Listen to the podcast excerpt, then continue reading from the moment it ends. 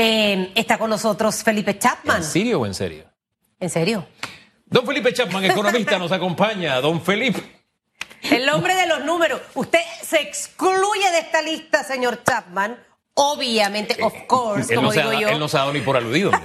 no, pero para aclarar, usted sabe, ¿no?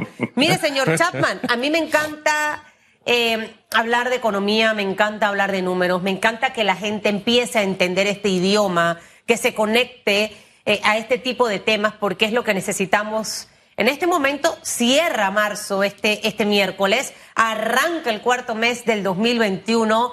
Eh, algunos negocios abrieron sus puertas en febrero, otros siguen cerrados esperando, estaban viendo cómo era este primer trimestre. Pero en medio de esto hay una opción, extender toques de queda y hay otra opción, abrir más bloques. La semana pasada lo escuchaba y ahora decía yo hasta el sábado, viernes, hay que abrir, hay que extender el toque de queda, pero ahora una nueva cepa. O sea, ¿cómo, cómo mezclamos todo este tema y por qué es importante prestarle atención a nuestra economía? Y buenos días y gracias por estar con nosotros. Buenos días, un gusto estar con, ustedes, Susan y, Hugo. Bueno, obviamente yo no soy un experto en la parte médica, eh, infectología, eh, virología ni contagios. Eh, lo que tenemos todos muy claros, lo que seguimos la economía, que en la medida que las actividades continúen cerradas, se va a ir perjudicando aún más y retrasando la recuperación económica y la recuperación de, empleos y ocupaciones eh, eh, perdidas. Ojalá no haya que regresar eh, a un cierre. Yo no me atrevo a hacer ninguna recomendación desde un punto de vista de salubridad, por supuesto, que no es mi área de, de experticia. ojalá con cooperación ciudadana de las medidas ampliamente conocidas, utilización de máscara, lavado de manos, distanciamiento, no aglomeraciones, sea, sea realmente eficaz para evitar eh, un contagio de, este, de esta nueva cepa que parece, aparenta ser mucho más contagiosas. Y ojalá podamos continuar eh, el buen ritmo de vacunación eh, que si se mantiene a, la velocidad que vamos, podríamos tener una buena oportunidad de alcanzar la, la inmunidad de rebaño antes que finalice eh, el presente año. Cuando, cuando logremos eso, entonces sí eh, realmente podremos, creo yo, que eh, tener la economía funcionando casi que, si no a su totalidad, lo más cercano a la totalidad de, de la normalidad. Hay diferentes sectores que después de los hechos de el últimas horas del jueves han pedido al gobierno que le meta el acelerador, algunos que no habían podido desde un año activarse.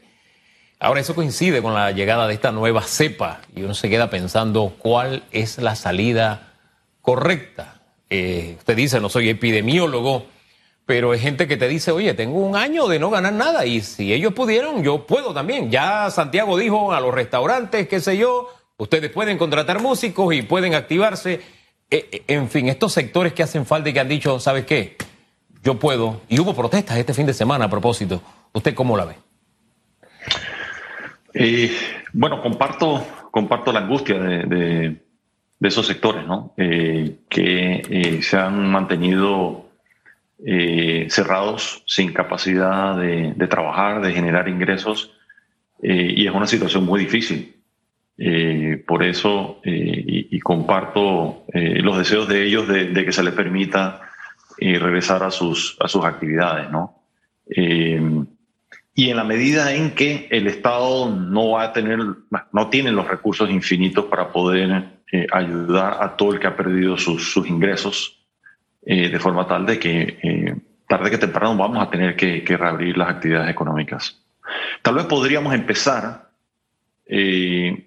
identificando, más que por actividad económica, puede ser por región geográfica, y ser más cautelosos en las áreas donde eh, se están dando más contagios, eh, donde hay más probabilidades de, eh, de que esta nueva cepa se multiplique y de pronto ser más laxo y, de pronto un poco más, más liberal o agresivo en las comunidades donde el virus está altamente contenido, donde hay pocos casos o nulos casos nuevos. así que podría ser, más que segregarlo por actividades económicas, creo yo que podríamos hacerlo es por regiones geográficas. Ahora, es una mezcla de muchas cosas, señor Chapman. Lo que está ocurriendo en este momento es, difícil encontrar esa, esa varita mágica, el saber por dónde agarrar, cómo voy. Eh, por un lado está el tema salud, pero por otro lado, y, respecto al tema COVID, pero por, por, otro lado, relacionado al tema salud, hay mucha gente en este país, producto de que se ha quedado sin trabajo, de que le suspendieron el contrato y siguen suspendidos, más de un año en contrato suspendido Gente que perdió su trabajo, los liquidaron, esa plata ya se acabó a los que le tocó liquidación porque otras empresas han ido pagando esa liquidación poco a poco.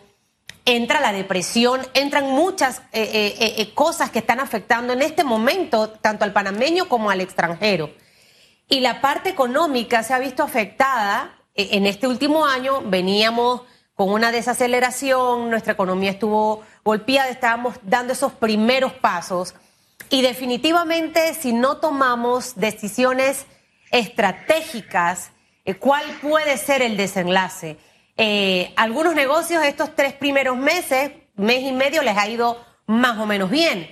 Pero ¿qué puede esperarse si volvemos a cerrar o si no abrimos el resto de los bloques? Eh, ¿Cuál puede ser ese pronóstico en materia económica? Con un índice de desempleo de un 20%, que es lo que se especula que vamos a llegar? Yo creo que lo, que lo has, casi que has dicho la respuesta, Susan, eh, y, no se requiere ser un experto en economía para entender lo que ocurriría, ¿no? Si volvemos a cerrar la economía, no va a ocurrir nada diferente a lo que ha ocurrido. Se le fue el audio, señor Chapman. ¿Algo pasó con el audio allí? Se le fue el audio, el botoncito. De pronto fue ahí, sí, se le fue el, Espero que a él no le hayan los, los Spider-Man que vimos la otra vez se estén llevando los cables de cable ah, Ah, ah, oye, la gente asombrada de, verdad de la habilidad de este caballero. Bien puede estar en un circo con esa capacidad de equilibrio que tenía. Cortar, seguetear, mientras, eh, oiga, y no ser tocado por ninguna, ningún cable eléctrico, pero el hombre estaba sacando, Dios mío, de verdad, qué, qué habilidad. Me lo imaginé en Circo de Soleil. Pero mire, eh, eh, lo que ha mencionado el señor Chapman es interesante prestarle atención. Va a pasar lo que ya hemos visto, pero creo que se va a poner peor, porque si cerramos nuevamente, Hugo, esas empresas que estaban al menos como respirando un poquito, aquí esto sí las mata. Depende de cada uno de nosotros el que esto no ocurra, si nos cuidamos y los contagios se mantienen en esos números, ¿no? Ahí está la clave, si nos cuidamos. Yo le, le pongo un ejemplo, el día sábado quisimos dar una vuelta no, no nos movimos al interior porque había mucha gente yendo hacia allá. Es decir, si usted ve que va mucha gente para un lugar, no vaya. O sea, vamos, estamos cansados de la semana de trabajo, entonces vamos a cansarnos más. No, nos quedamos en la ciudad y elegimos un lugar donde después de mucho pensar encontramos, le cuento ahora, ya estamos con la comunicación con Chapman. Señor Chapman, usted nos decía, y iba comenzando la idea, se le cortó, estaba respondiéndole a Susan. Sí, eh, que no se requiere ser un experto en estos temas para entender eh, lo que ocurriría. Si volvemos a un cierre, se va a traducir obviamente en pérdidas de ingresos adicionales, pérdidas de fuentes de ocupación, pérdidas de ingresos adicionales tanto para como para eh, tanto como para personas como para empresas, microempresas, empresas medianas, para todas las empresas de los distintos tamaños. Así que un próximo cierre es, eh, de todos conocidos que volvería a ocurrir nada diferente de lo que ocurrió en los cierres anteriores. Fíjese que en debate abierto conversábamos con un hombre que por tradición ha sido un generador de empleo, de riqueza en diferentes áreas, construcción, hotelería, turismo, educación, qué sé yo, don Herman Byrne. Y él decía, mira, este país necesita divisas. Nosotros no imprimimos plata como otros países, les es más sencillo, imprime plata y bueno, ahí están las divisas, nosotros no, nosotros tenemos que traerlas de afuera, dice, y la forma más rápida es eh, eh, que el turismo se active. Y decía, tenemos la infraestructura, tenemos los hoteles, tenemos todo, tenemos el personal de calidad, eh, vamos a apuntar por ahí, promocionemos el país. nos dice eso y aparece esta cepa. Entonces uno dice como que esto, cuando uno menos espera, se complica un poquito más. Pero, ¿cómo lograr que entren esas nuevas divisas? Sabiendo también que cuando se trata de atraer inversión extranjera, hombre, tenemos casi la totalidad de países también apostando por inversión extranjera en este momento. ¿Cuál sería la fórmula para que hubiera más circulante, más dinero eh, eh, eh, en el país? Ok, primero repasemos el concepto. ¿Qué es divisas? Divisas es exportaciones que hacemos, exportaciones tradicionalmente para más y exportación de servicios. Ya hemos estado exportando o incrementando nuestra exportación de bienes. Eso genera, esas ventas al extranjero producen dinero fresco que viene de fuera del país. Eso es lo que conceptualmente le llaman divisas. Ahora bien, cuando calculamos la actividad económica, eso es una parte nada más de lo que produce actividad económica. En este país produce mucha actividad económica, el consumo y la inversión, primordialmente privada, seguido de la pública. O sea que no eh, por supuesto que las divisas son importantes, pero no es el único factor. Eh, y la generación de divisas por medio de la exportación de servicios, con algunas excepciones, como puede ser el canal, la minería, eh, algunas otras actividades donde probablemente se, van, se pueden mantener menos afectadas, tenemos otro gran generador de recursos de fuera del país, que es el turismo, eh, el cual yo creo que va a demorar mucho más tiempo en alcanzar niveles previos a la pandemia que el canal, por, ejemplo, para mencionar eh, eh, un caso. yo apuntaría, dicho eso, yo apuntaría de forma más directa a tratar de reactivar las actividades internas como lo son el consumo y la inversión privada. El Estado representa por cada dólar que invierte o consume el gobierno, tradicionalmente en este país se han consumido o invertido cuatro o cinco balboas en la parte privada. Así que no podemos depender de que el Estado reflote la totalidad de la actividad económica, lo que teníamos anteriormente. Tenemos que activar la parte privada y la única forma de hacer eso es eh, tener éxito en contener la pandemia, reabrir las actividades eh, y en efecto empezar a propiciar esa, esa actividad nuevamente por parte eh, del sector privado. O sea que al final volvemos al orden establecido por el presidente. Nada es posible, nada es posible si primero no tenemos una vacunación efectiva y si no contenemos la pandemia. Él decía, ahí comienza todo nuestro plan. Bueno, yo no es que yo no diría tampoco tajantemente que no es posible. Eh, lo que hace, lo que haría un programa efectivo y exitoso de vacunación eh, es que aceleraría eh, la posible recuperación económica. Eh, y todo parece indicar, y cuando vemos ejemplos de otros países que han sido más exitosos en, la, en sus programas de vacunación, parece estar teniendo esos resultados. Vacunación sin confinamiento. Análisis hoy, por ejemplo, del tema Brasil, que empezó con vacunas. Es un es complicado este tema, señor Chapman, y creo que ver como los casos de éxito y ver cómo podemos, porque nuestra cultura también es un poco distinta, pero usted mencionó dos cosas eh, importantes para poder reactivar nuestra economía, el consumo y la inversión pública. ¿Cómo activamos el consumo? Eh, si hay, por ejemplo, empresas que no han podido abrir porque están endeudadas y necesitan, esta es la semana del anuncio oficial del presidente Laurentino Cortizo, en la entrevista que le dijo a Hugo, que en tres semanas anunciaban las flexibilizaciones que se iban a dar para el financiamiento de los pymes. Esta semana es crucial al menos en eso. Pero ¿cómo activamos el consumismo? Yo agarro, yo me endeudo, le meto a mi negocio, pago las deudas, pero la gente no sale, no consume, no compra. Pero ¿por qué no compra? Porque no hay trabajo. ¿Y por qué no hay trabajo? Porque las empresas cerraron. Porque trabajo menos horas, porque obviamente no hay la misma cantidad de liquidez en esa caja. ¿Cómo lograr ese balance? Eh, ahí usted sí es experto. ¿Cómo activar el consumo y cómo va de la mano de esa inversión pública? Con el anuncio del señor Cortizo en enero de varios proyectos, pero que Estamos en marzo y sinceramente no, yo no veo que esos proyectos ya estén activos eh, para que eso vaya de la mano. Bueno, Susana, lo han dicho claramente ustedes dos. Eh, requiere de una reapertura de, todas o la mayor cantidad de las actividades económicas para que eh, la gente pueda generar recursos nuevamente, para que esa actividad propicie entonces eh, creen ese círculo virtuoso de donde se van empezando a crear ingresos, esos ingresos se consumen, ese consumo produce más actividad eh, y, así sucesivamente, ¿no? Eh, el Estado puede hacer su parte, por supuesto, puede hacer inversiones muy rápidas de corto plazo, por ejemplo, en mantenimiento de la infraestructura del país, que puede poner de forma muy rápida recursos en la calle que a su vez permean eh, al, sector privado, que genera nuevamente ese círculo eh, virtuoso que estamos hablando. En el caso de las empresas, sí, hay muchas empresas que ahora mismo tienen una situación de iliquidez o de endeudamiento que les va a ser muy difícil, por ejemplo, reemplazar inventarios agotados. Probablemente a algunos de ustedes les ha pasado que han tenido que ir a buscar algo, algo muy puntual que necesitan para su hogar, para reparar algo o algo específico que necesita la familia y van a algunos comercios y, se dan cuenta de que eh, los niveles de inventario están bajos. Hay productos que uno no encuentra o productos que uno ve que evidentemente tienen tiempo de estar en la estantería o que han sacado de bodega. Eh, a los ojos simples queda claro de que hay que eh, jalar nuevamente esos inventarios y, y reemplazarlos.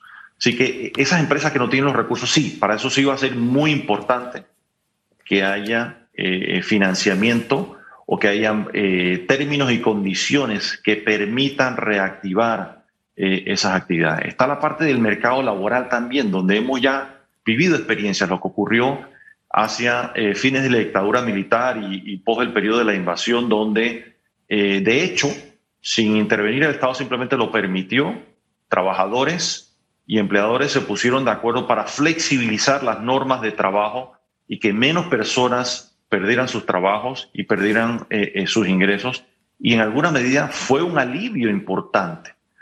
Eh, algo similar podríamos hacer acá, de forma tal que no se, no se convierta en eso, en un obstáculo adicional para la reactivación económica. ¿Qué impacto tendrá o qué se tiene que hacer, qué tiene que hacer el Estado, el gobierno, para enfrentar ahora otro reto? 10.7 millones de deudas que se tienen que pagar en los próximos cinco años. Tenemos eso ahí pendiente, cuenta por cobrar del mundo a nosotros. Bueno, son 10 mil millones. 10 mil millones. No, 10.7. 10 mil millones. 10 mil millones. Que eso representa como casi el 20% de, del Producto Interno Bruto del año 2020. Ahora bien, eh, los estados típicamente no repagan en efectivo o al contado sus deudas cuando van venciendo. Lo que hace es que las refinancian. Van al mercado poco tiempo antes, piden prestado y con ese dinero prestado pagan la deuda que se vence.